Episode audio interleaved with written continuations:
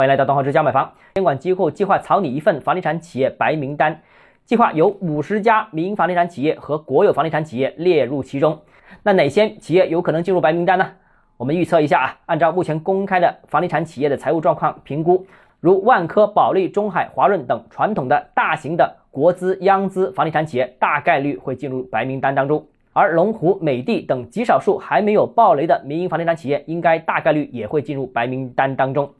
由于之前有三个不低于政策硬性要求金融机构要给民营房地产企业融资，但百强民营房地产企业当中尚未爆雷的总数也就几家，数量肯定是不够的，不足以让金融机构完成那个三个不低于的任务。所以啊，民营房地产企业的白名单一定还会扩容。那哪些民营房地产企业有机会入选呢？我估计有两个类型，第一就是没有爆过雷，但不是全国性的大房企。也就是说，在 Top 一百榜单之外，甚至是 Top 两百榜单之外的，具有一定规模的地方性的民营房地产企业。那这类企业的优点呢，是暂时没有突出的债务问题，金融机构给他们融资风险相对较小。但问题是，这类型企业规模不算特别大，融资规模总量也有限，所以对于金融机构完成三个不低于这个任务的帮助是比较有限的。那第二呢，就是爆过雷，但问题不算特别严重的大型的。民营房地产企业，比方说像碧桂园啊、旭辉啊这类型，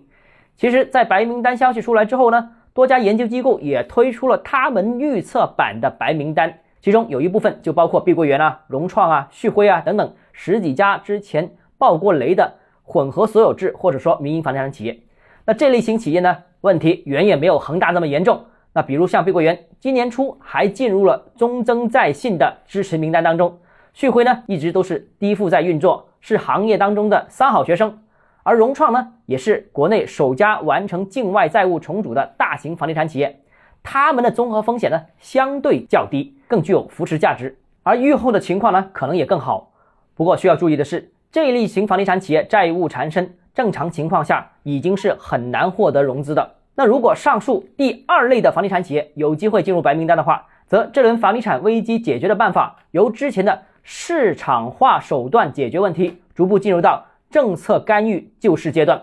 那这意味着救市政策全面升级，以及政府对房地产的态度发生了真正的根本性的转变。那另外也要注意到，如果政策安排给第二类爆过雷的房地产企业融资，那会不会采取的就是之前坊间传闻的无抵押贷款模式？那这个是重大决策。不过实话实说，中国房地产这轮危机。前期风险控制不当，导致风险扩散，所以后期只能付出更大的代价来解决，但也到了必须解决的时候了。好，今天节目到这里。如果你个人购房有其他疑问想跟我交流的话，欢迎私信我或者添加我个人微信，账号是加买房六个字拼音首字母小写就是微信号 d h e z j m f。想提高财富管理认知，请关注我，也欢迎评论点赞转发。